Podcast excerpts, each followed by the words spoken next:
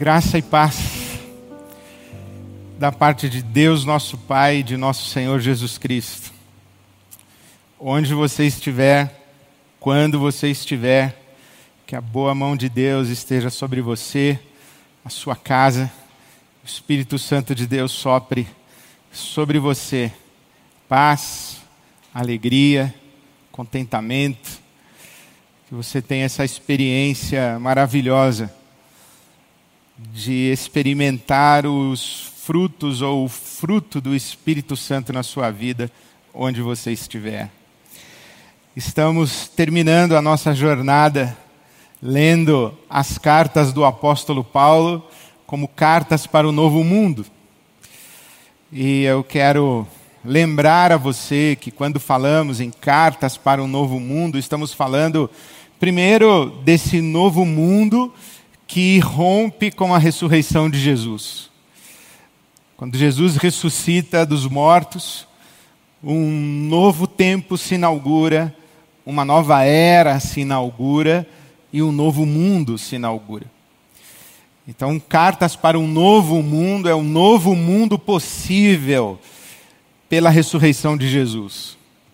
Mas novo mundo também para o apóstolo Paulo que leva esta mensagem da ressurreição de Jesus e o testemunho, a profecia, a proclamação de que Jesus Cristo é o dono do mundo, o Senhor da história, quando Paulo leva essa mensagem com uma pretensão de torná-la universal, nas palavras de Jesus, o testemunho do Evangelho seria estendido desde Jerusalém toda a Judéia e Samaria, até os confins da terra. E Paulo é o primeiro e o principal agente de, de testemunho para a expansão dessa mensagem de Jesus.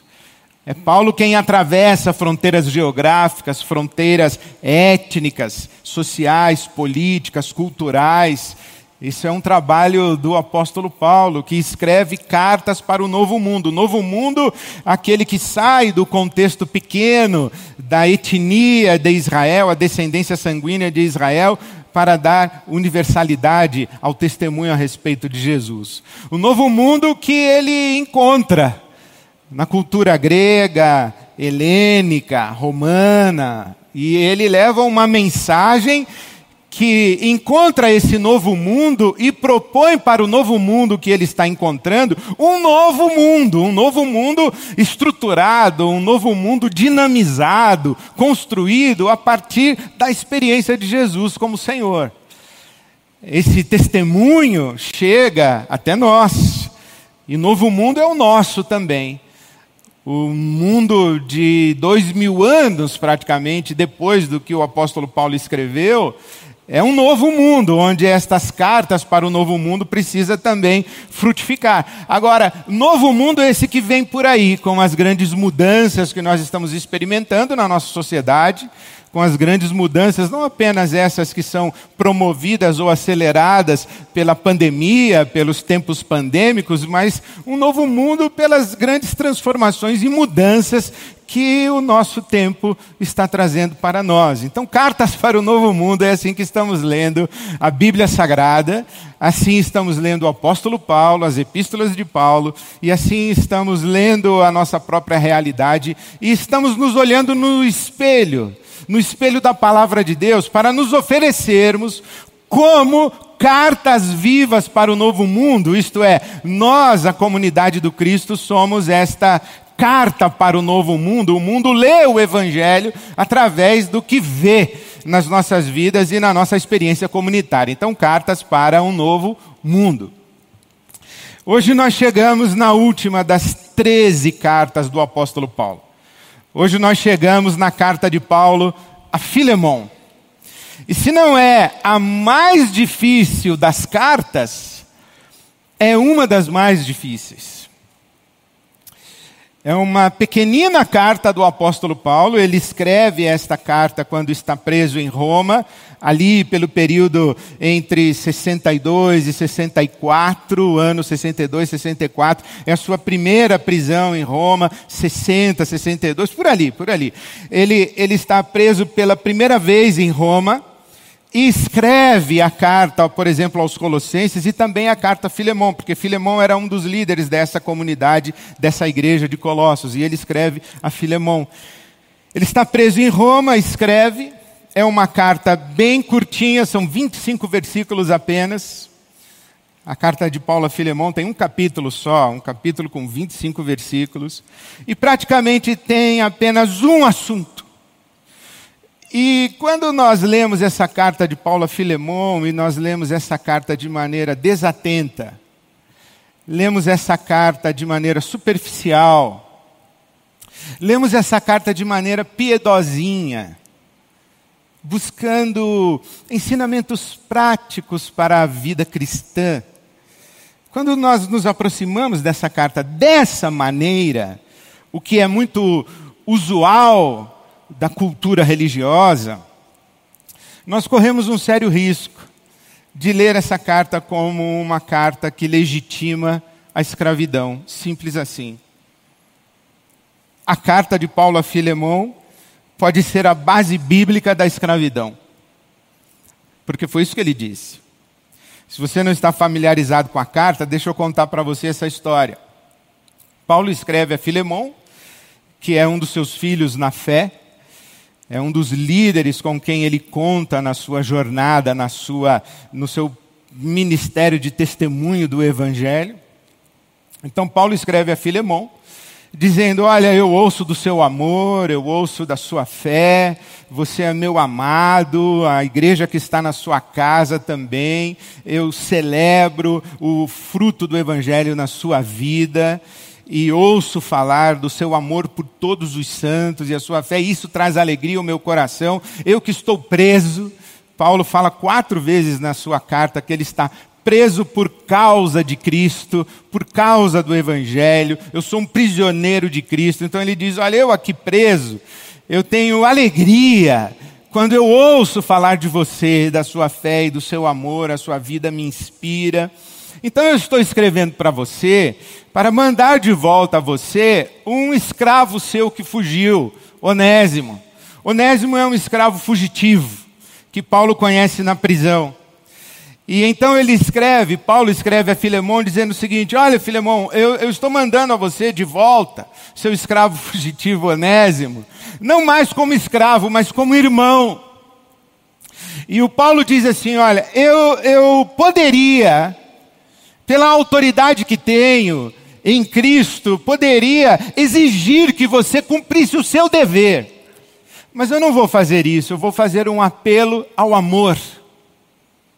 Eu poderia exigir que você o recebesse e não o punisse, não o sacrificasse como um escravo fugitivo, porque estamos em Cristo, estamos no Senhor, mas eu não vou exigir. Eu faço um apelo ao amor. E digo mais, eu, eu, eu apelo a você que você receba Onésimo como se estivesse recebendo a mim mesmo.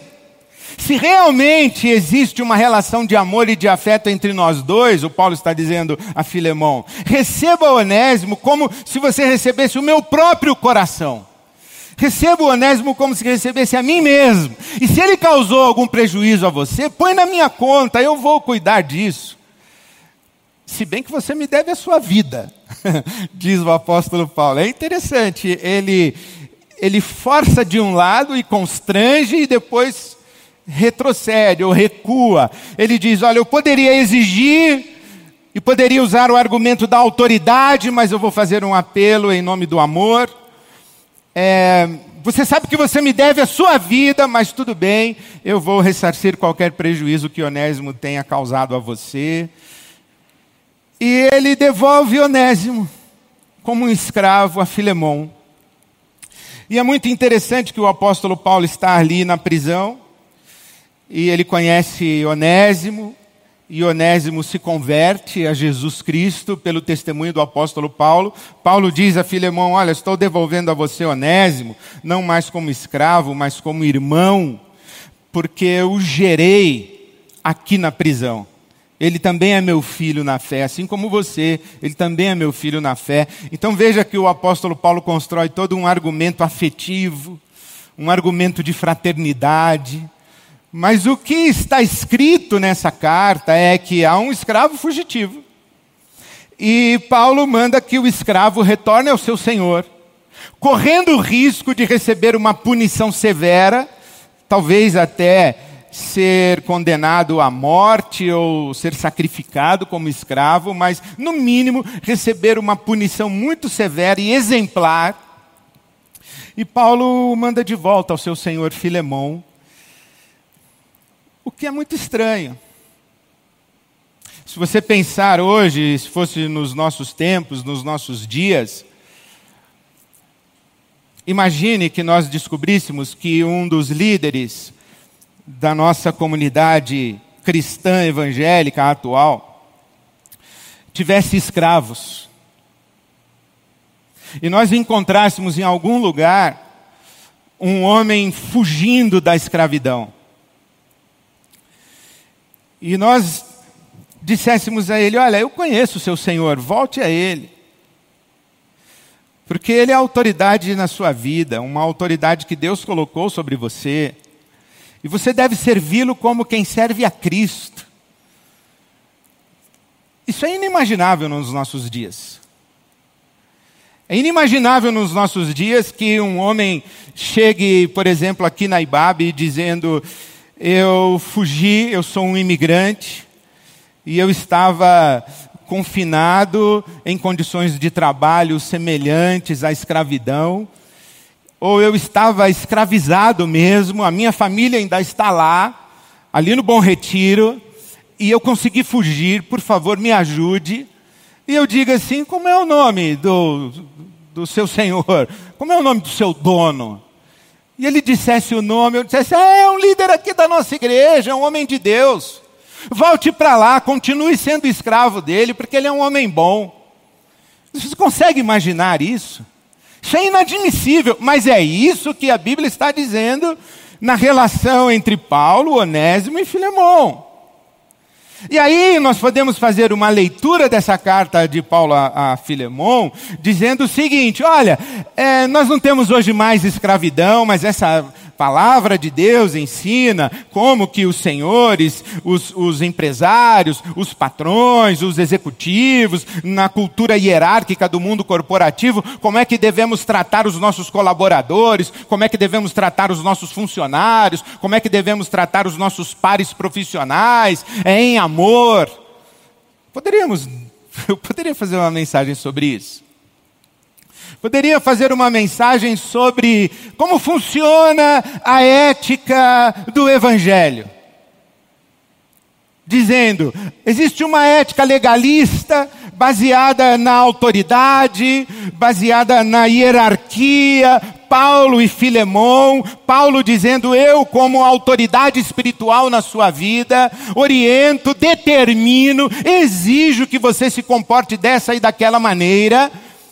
E hoje tem muita gente lendo a Bíblia dessa maneira, esse pessoal que fala da cobertura espiritual, nós poderíamos dizer assim: olha, aqui tem um princípio de autoridade, de cobertura espiritual. Paulo sobre Filemão. Mas Paulo dá um passo além, ele sai da cultura da hierarquia, da autoridade, do dever e do legalismo e faz o apelo afetivo, amoroso, porque a ética do evangelho é a ética do amor, não é a ética da legalidade. Eu poderia fazer uma mensagem sobre como funciona a ética do evangelho. Tem fundamento aqui. Eu poderia fazer uma mensagem sobre como resolver problemas de relacionamento quando pessoas causam prejuízos a você? Da mesma forma que Onésimo causou prejuízos a Filemon, também há pessoas que contraem dívidas para conosco. Elas usurpam o nosso direito, isto é, o nosso direito de escravizá-las. É, só que não. É como cuidar de problemas de relacionamentos falar sobre a importância do amor, a importância do perdão, e eu poderia construir uma mensagem dizendo assim: olha, Paulo está orientando Filemão a perdoar o seu escravo fugitivo e recebê-lo como escravo, restituí-lo em sua propriedade na condição de escravo. E isso seria ser bondoso. Não é possível um senhor de escravo ser bondoso. Não existe senhor de escravo bondoso. Não existe senhor de escravo generoso. Mas eu poderia fazer uma mensagem sobre isso, porque é isso que a Bíblia está dizendo. Então, o grande problema que a gente encontra nessa carta de Paulo a Filemão, quando Paulo recomenda a um escravo fugitivo que, que volte ao seu senhor e faz um apelo à boa vontade e à consciência do seu senhor, para que ele não exerça o seu direito social, à luz da estrutura da época, de punir o seu escravo, faz um apelo à consciência. Quando a gente lê essa carta de Paulo a Filemão, a gente fica numa situação muito embaraçosa, porque ela reafirma, legitima a escravidão. No mínimo, não a confronta, porque eu fico imaginando, fosse o meu caso hoje, nos exemplos que eu, que eu citei agora há pouco, que eu recebesse um homem aqui na nossa comunidade, eu diria: quem é o seu dono? Você tem dono? Quem é esse ímpio? Quem é esse homem iníquo? Quem é essa pessoa inescrupulosa? Quem é, quem é esse homem que, que não entendeu ainda que, enfim, eu ficaria revoltado, eu ficaria indignado. Se fosse um líder da nossa comunidade, eu teria que exortá-lo, eu teria talvez até mesmo que denunciá-lo como um criminoso.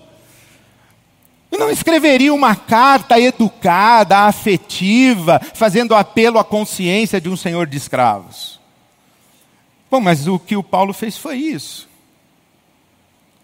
Então, como é que a gente resolve? Por isso é que essa carta do apóstolo Paulo, ela não é apenas uma carta que nos ensina como resolver as situações concretas do cotidiano, como resolver os conflitos particulares, individuais. Essa carta do apóstolo Paulo não é apenas uma carta dirigida a Filemão a respeito de Onésimo. Não é uma carta que pode ficar ali restrita e localizada naquele tempo, naquela época.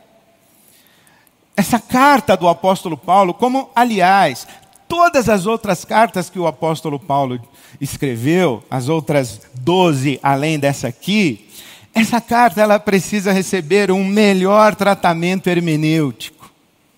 Ela precisa receber uma melhor leitura interpretativa para que ela salte, que ela, que ela, que ela dê um salto do seu momento histórico, do seu contexto social, político, econômico, que essa carta aqui ela dê um salto e ilumine relações mais gerais, mais universais e mais atemporais, que ela seja um, uma carta que saia do seu limite de insuficiência para se tornar luz a iluminar as nossas relações. E, e, nesse sentido, a carta de Paulo a Filemão pode e deve ser lida com a seguinte afirmação: o Evangelho é uma profecia contra todas as relações hierarquizadas. Porque em Cristo Jesus inaugura-se a era das relações igualitárias. Eu já falei sobre isso. E aqui mais uma vez eu encontro isso. Eu leio essa carta de Paulo a Filemão com este princípio, com esta lente.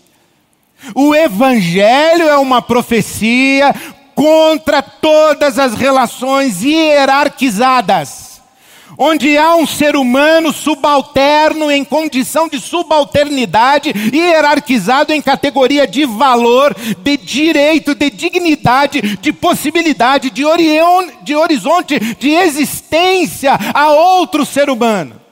O Evangelho denuncia todas as relações de hierarquia entre os seres humanos. Porque em Cristo Jesus só existe relação igualitária, onde nós somos irmãos e irmãs. Não tem senhor e escravo. Aí você diz assim, mas Ed, está na Bíblia. Eu sei que está na Bíblia, está em Efésios. Em Efésios está escrito que o Senhor deve obedecer, deve, deve, servir aos seus escravos, que o escravo deve obedecer ao seu Senhor. Eu sei que está em Colossenses que os escravos devem ser submissos aos seus senhores e servir os seus senhores como quem serve a Cristo. Eu sei que está escrito. Eu, sei, eu li, acabei de ler Filemão, sei que está na Bíblia.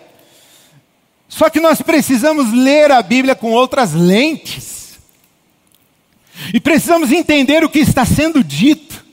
Da mesma forma que foi assim que eu li a carta aos Efésios, dizendo que a grande novidade do apóstolo Paulo não é mulheres sejam submissas, mas maridos amem as suas mulheres como Cristo amou a igreja. Essa é a grande novidade. E quando o amor entra numa relação, acaba a hierarquia. Absolutamente não há lugar para hierarquia em relações de amor. Por isso é que Paulo escreve a Filemão e instala uma bomba de tempo que explode no mundo romano, de tal maneira que todas as relações de escravidão no Império Romano são ressignificadas a partir da entrada do cristianismo. E isso não sou eu que estou dizendo, os historiadores dizem isso. Dizem isso primeiro porque na fé cristã nós somos iguais, nós somos irmãos e irmãs. Mas isso Cícero já dizia, Sêneca já dizia, os estoicos já diziam. No Império Romano, os cristãos e os estoicos foram perseguidos da mesma maneira. Sêneca dizia que todos nós, os senhores, os escravos, os nobres e os pobres, nós somos uma única comunidade cívica. O estoicismo pregava a igualdade. Aliás, há documentos históricos em que Sêneca e Paulo trocam correspondências, há uma proximidade entre o estoicismo e o cristianismo paulino. Inclusive vocabulário idêntico, eles, são, eles usam, tanto Sêneca quanto Paulo, falando de fraternidade, falando de igualdade. Só que o cristianismo dá um passo mais, vai mais longe. Porque a fé cristã diz que não apenas somos iguais entre nós, como diziam os estoicos. A fé cristã diz que nós somos iguais diante de Deus, porque há um só Deus e Pai de todos. A igualdade, a fraternidade do mundo dos filósofos no Império Grego e na cultura, eh, no Império Romano e na cultura grega, era uma fraternidade entre iguais, as, as comunidades laborais Aí vêm os cristãos e dizem o seguinte: não, nós não somos iguais apenas entre iguais. Nós somos iguais entre todos nós. Por quê? Não porque somos iguais, mas porque temos o mesmo Deus e o mesmo Pai. Essa é a primeira grande afirmação. Nós não somos iguais apenas na horizontalidade, nós somos iguais na verticalidade, é na nossa relação com Deus, o Pai, é que somos iguais. Somos irmãos porque temos o mesmo Pai.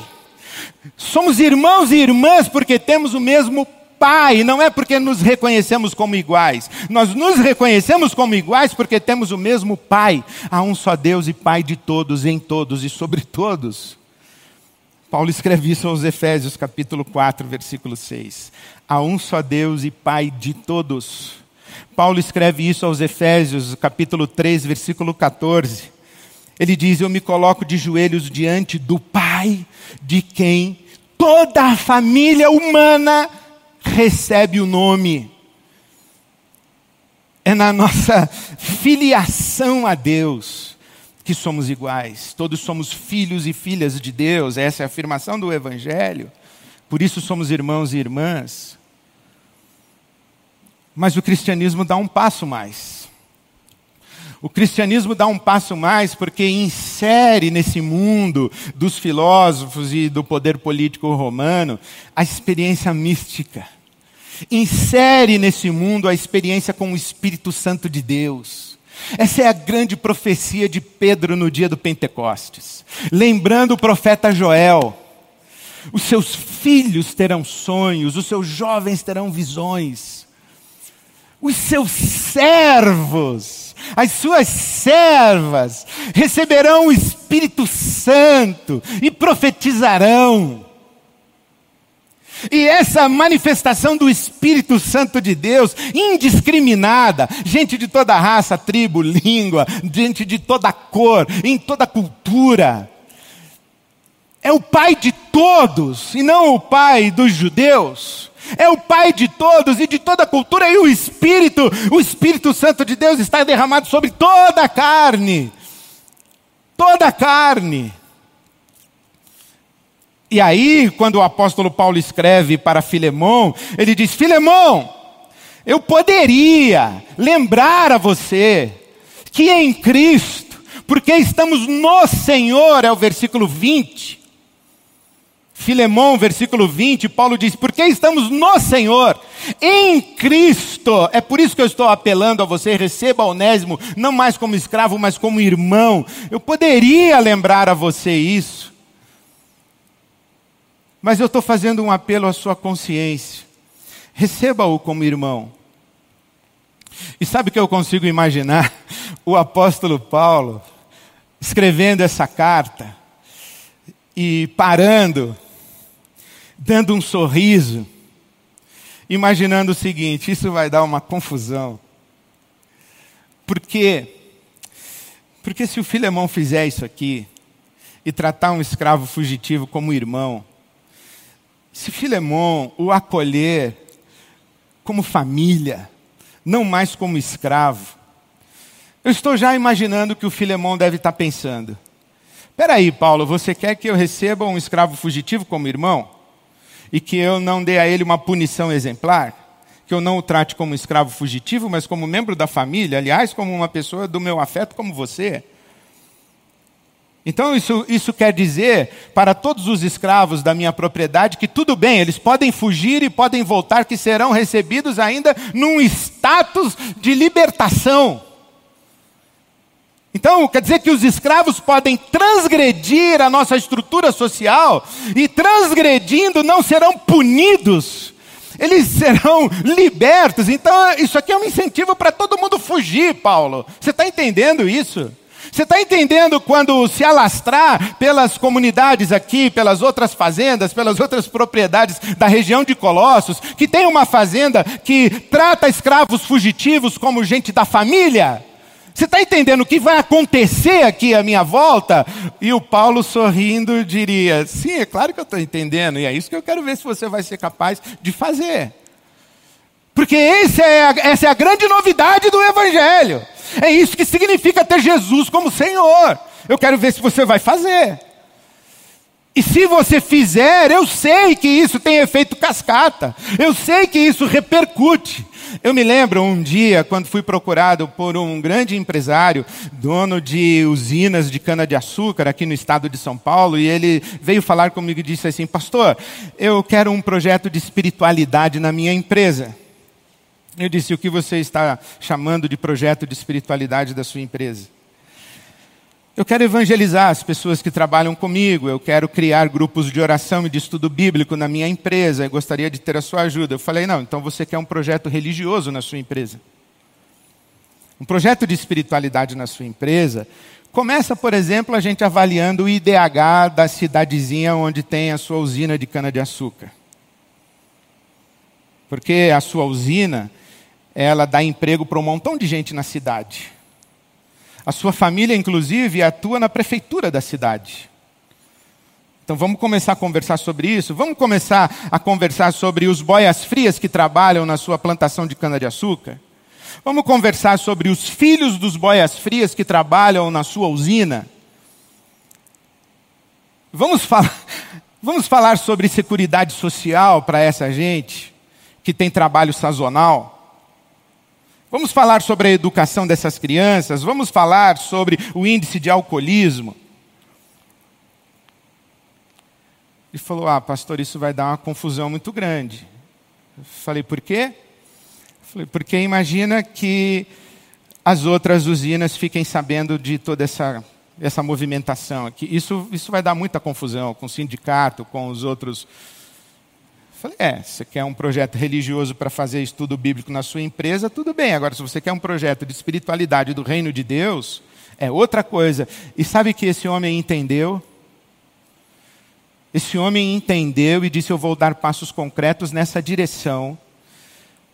E desde então tem feito um outro caminho. Porque entendeu que o Evangelho propõe um novo mundo novas estruturas de relações sociais, novas estruturas de relações humanas. Foi isso que Paulo propôs para Filemão. E é isso que a Bíblia está propondo para nós hoje. O Evangelho é uma profecia contra todas as relações hierarquizadas, porque propõe, porque anuncia, porque proclama, porque porque encoraja, porque promove as relações igualitárias em Cristo Jesus, porque todos temos o mesmo Pai e todos nós recebemos o mesmo Espírito. E em Cristo Jesus nós somos irmãos e irmãs. Bom, então o que essa carta diz para você e para mim? Eu fiz o seguinte exercício. Se eu fosse onésimo, o que essa carta estaria dizendo para mim?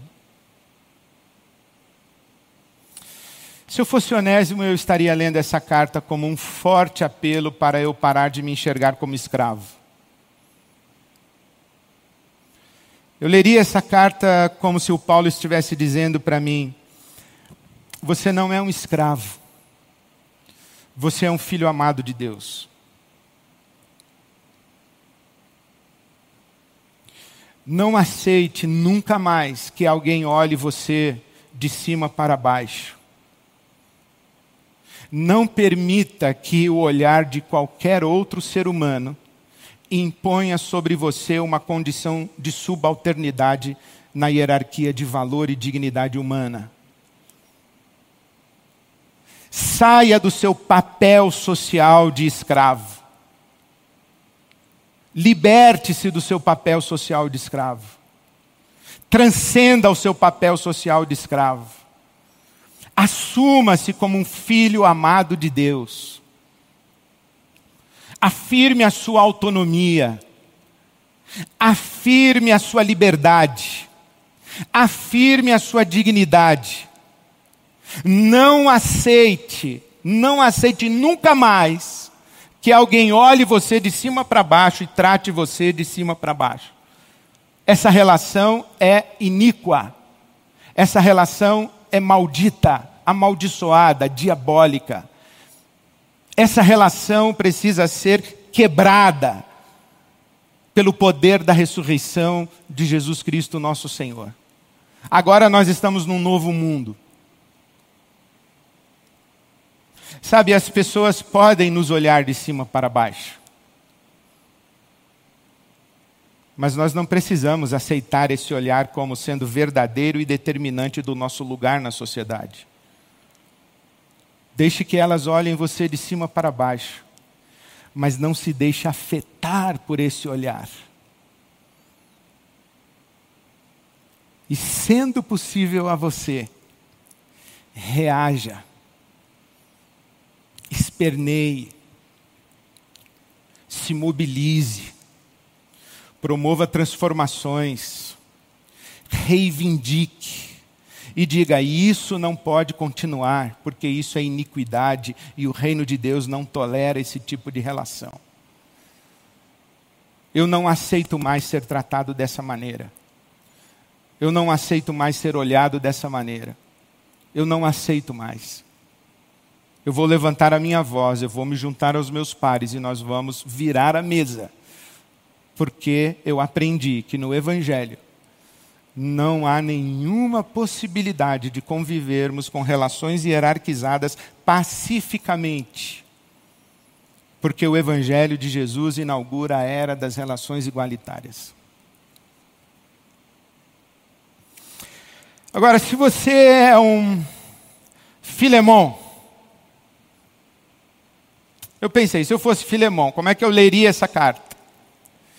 Eu leria essa carta como um fortíssimo apelo para que eu desse consequência prática à minha fé em Cristo Jesus como Senhor da minha vida. para que eu abandonasse a minha zona de conforto, que trata a experiência com Cristo uma relação individual, particular, íntima, de foro íntimo, subjetiva. Que eu parasse de usar a minha experiência religiosa numa perspectiva individualista, como se o Evangelho fosse algo entre mim e Deus.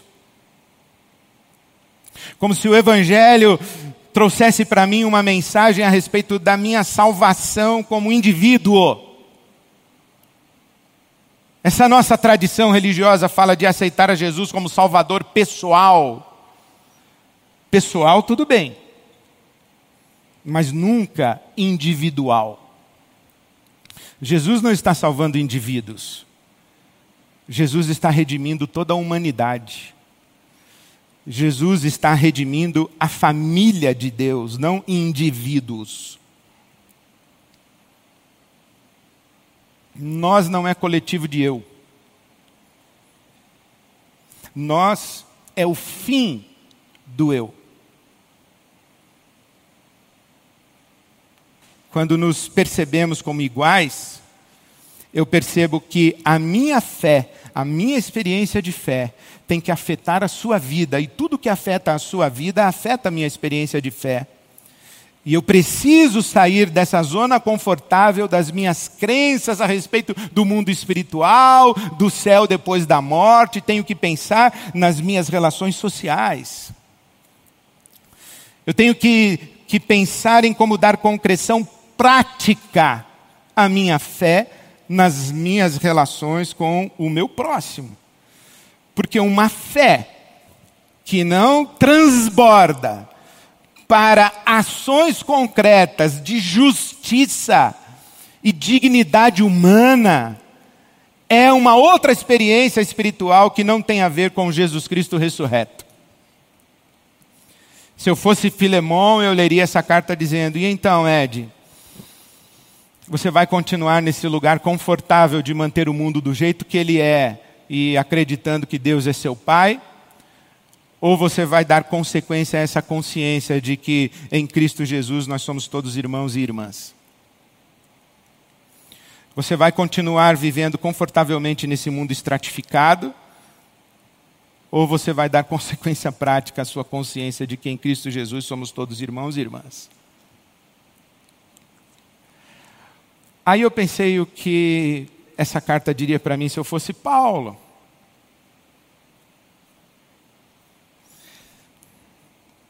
E quando eu penso nessa carta, falando comigo como se eu fosse Paulo, tipo, eu sou, eu sou a igreja, eu sou o clero, eu sou pastor, eu sou a comunidade da fé, eu sou o, o remetente da carta.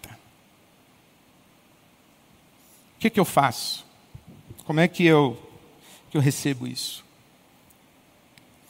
Bom, eu recebo essa carta de Paulo a Filemon, primeiro me convidando ao arrependimento, a reconhecer o meu próprio pecado. Quando Isaías tem uma experiência com Deus, no capítulo 6 da sua profecia, o profeta Isaías diz assim: Ai de mim, que sou um homem de lábios impuros e habito no meio de um povo de impuros lábios. Eu, eu preciso admitir que eu sou Filemão. Eu preciso admitir que eu convivo pacificamente, não só pacificamente, mas passivamente com relações hierarquizadas e eu perpetuo relações de, de injustiça e relações desiguais no meu mundo. Eu convivo com isso. Eu convivo com isso é, enxergando e, ah, ok, o mundo é assim. Então eu tenho que assumir o meu pecado. Eu sou um homem de lábios impuros que habita no meio de um povo de impuros lábios. O pecado não está só no povo, o pecado está em mim. Quando Daniel leu a profecia de que o cativeiro na Babilônia duraria apenas 70 anos, ele leu o profeta Jeremias, e Daniel lá na Babilônia falou assim: 70 anos, então acabou. Ele escreve uma oração dizendo a Deus, pedindo perdão. Ele poderia dizer assim: Deus, perdoa o pecado do meu povo, porque o senhor sabe que eu aqui na Babilônia fui fiel, né? Não, o Daniel não se exclui, ele não sai. Ele se inclui. Ele faz como Isaías: eu também tenho lábios impuros. Não é somente o povo, mas eu também. E Daniel pede a Deus perdão pelo seu próprio pecado. Enquanto nós, que ocupamos lugares de privilégios, não admitirmos que esses lugares que ocupamos estão marcados por uma história de injustiça, de usurpação, de crimes que nos trouxeram a esses lugares, enquanto pessoas estão subalternizadas, enquanto pessoas estão com a sua dignidade sofrendo violências todos os dias, enquanto nós não admitirmos isso, que nós fazemos parte dessa estrutura, que nós somos parte do problema, nós não poderemos nos oferecer como parte da solução e da profecia do Evangelho para a nossa sociedade. Por quê? Porque alguém deverá profetizar contra nós. Começa com arrependimento. Com as relações de injustiça dentro das nossas próprias comunidades religiosas, dentro das nossas estruturas familiares Então começa com o reconhecimento do nosso pecado. Eu leio essa carta de Paulo a Filemon e eu penso da seguinte maneira: essa carta ela é insuficiente para mim. Talvez esse é o grande desafio da igreja contemporânea, olhar a Bíblia como um livro insuficiente. Vou repetir. Olhar a Bíblia como um livro insuficiente um livro que precisa ser relido, ressignificado, para que os, os princípios de vida que esse livro encerra, e que essa revelação encerra, que esses princípios de vida eles saltem dessas páginas promovendo libertação e justiça e relações de amor no nosso mundo. Eu vou dar um exemplo para você. Pensa que eu sou pastor e chegou no, na minha sala uma jovem menina que foi vítima de um abuso, de um estupro. Foi estuprada.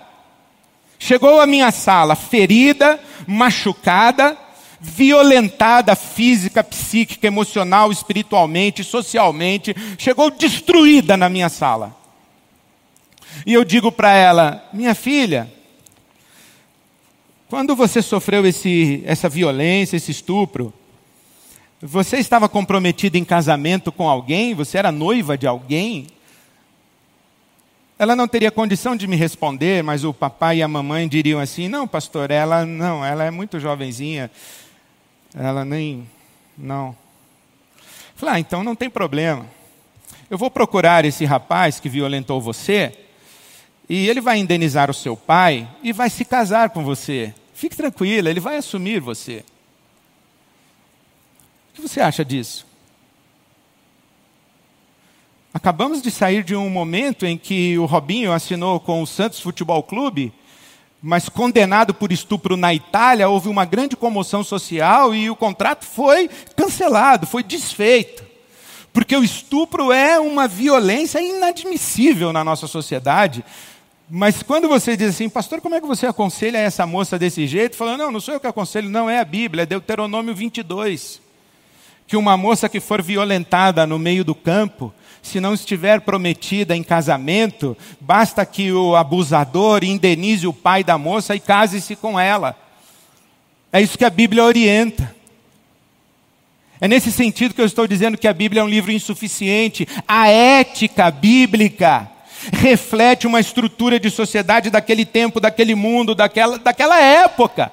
E não dá para a gente pegar um texto que foi escrito quatro mil anos antes, três mil anos, dois mil anos e trazer para hoje, aplicando literalmente o que esse texto está dizendo, sem perceber que nas suas linhas a Bíblia é insuficiente, mas nas suas entrelinhas, na revelação que traz a respeito do Cristo ressurreto, a Bíblia explode, promovendo uma grande revolução e uma grande transformação no mundo. Então a gente precisa atualizar a Bíblia, porque se eu não atualizo a Bíblia e se eu leio literalmente digo está suficiente a leitura literal da Escritura, eu legitimo escravidão.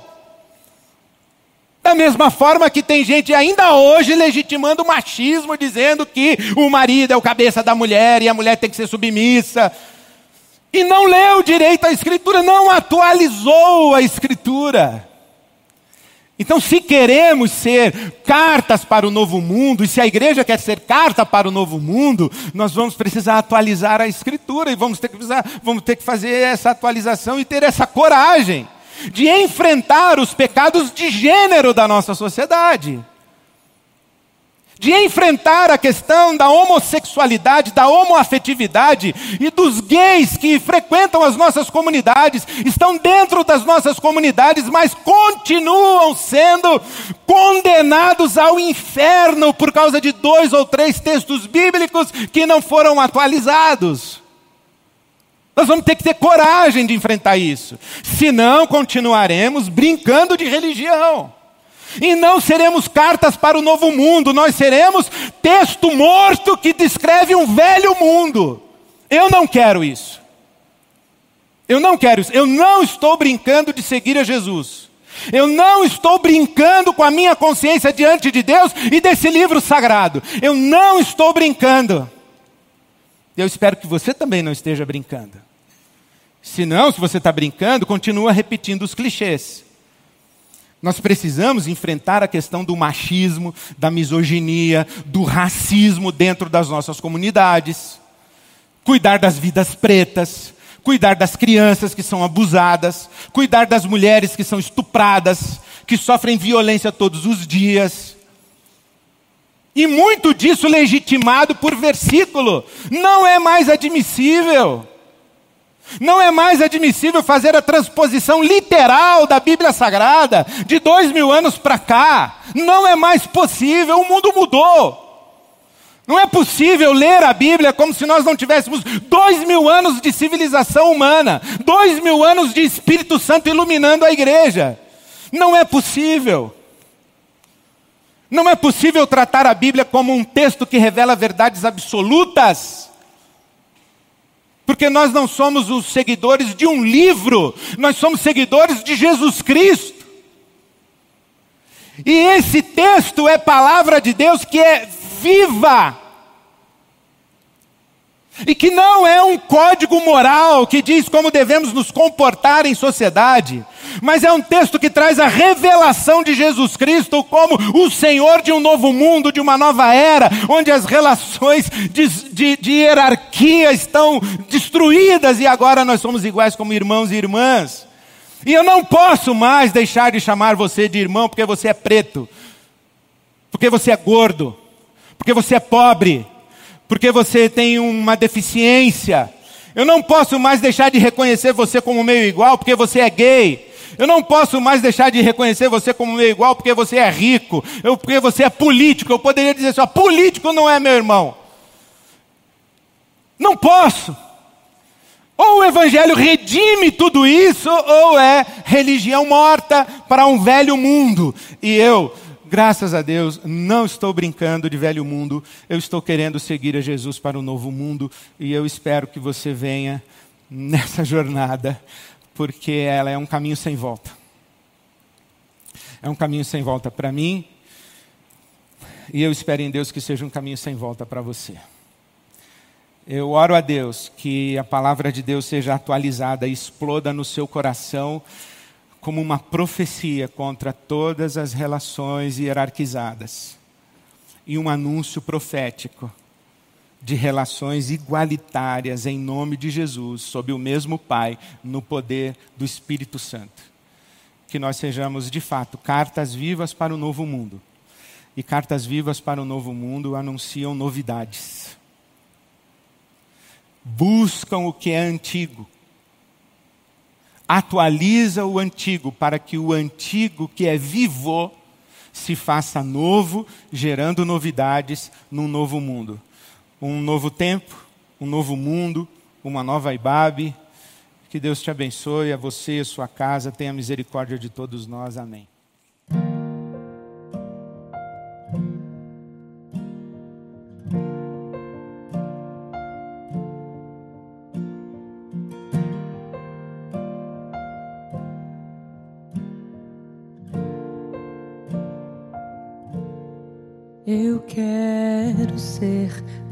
expressão do teu amor. Somos teus filhos, queremos ser as tuas mãos. Eu quero ser remido e me parecer com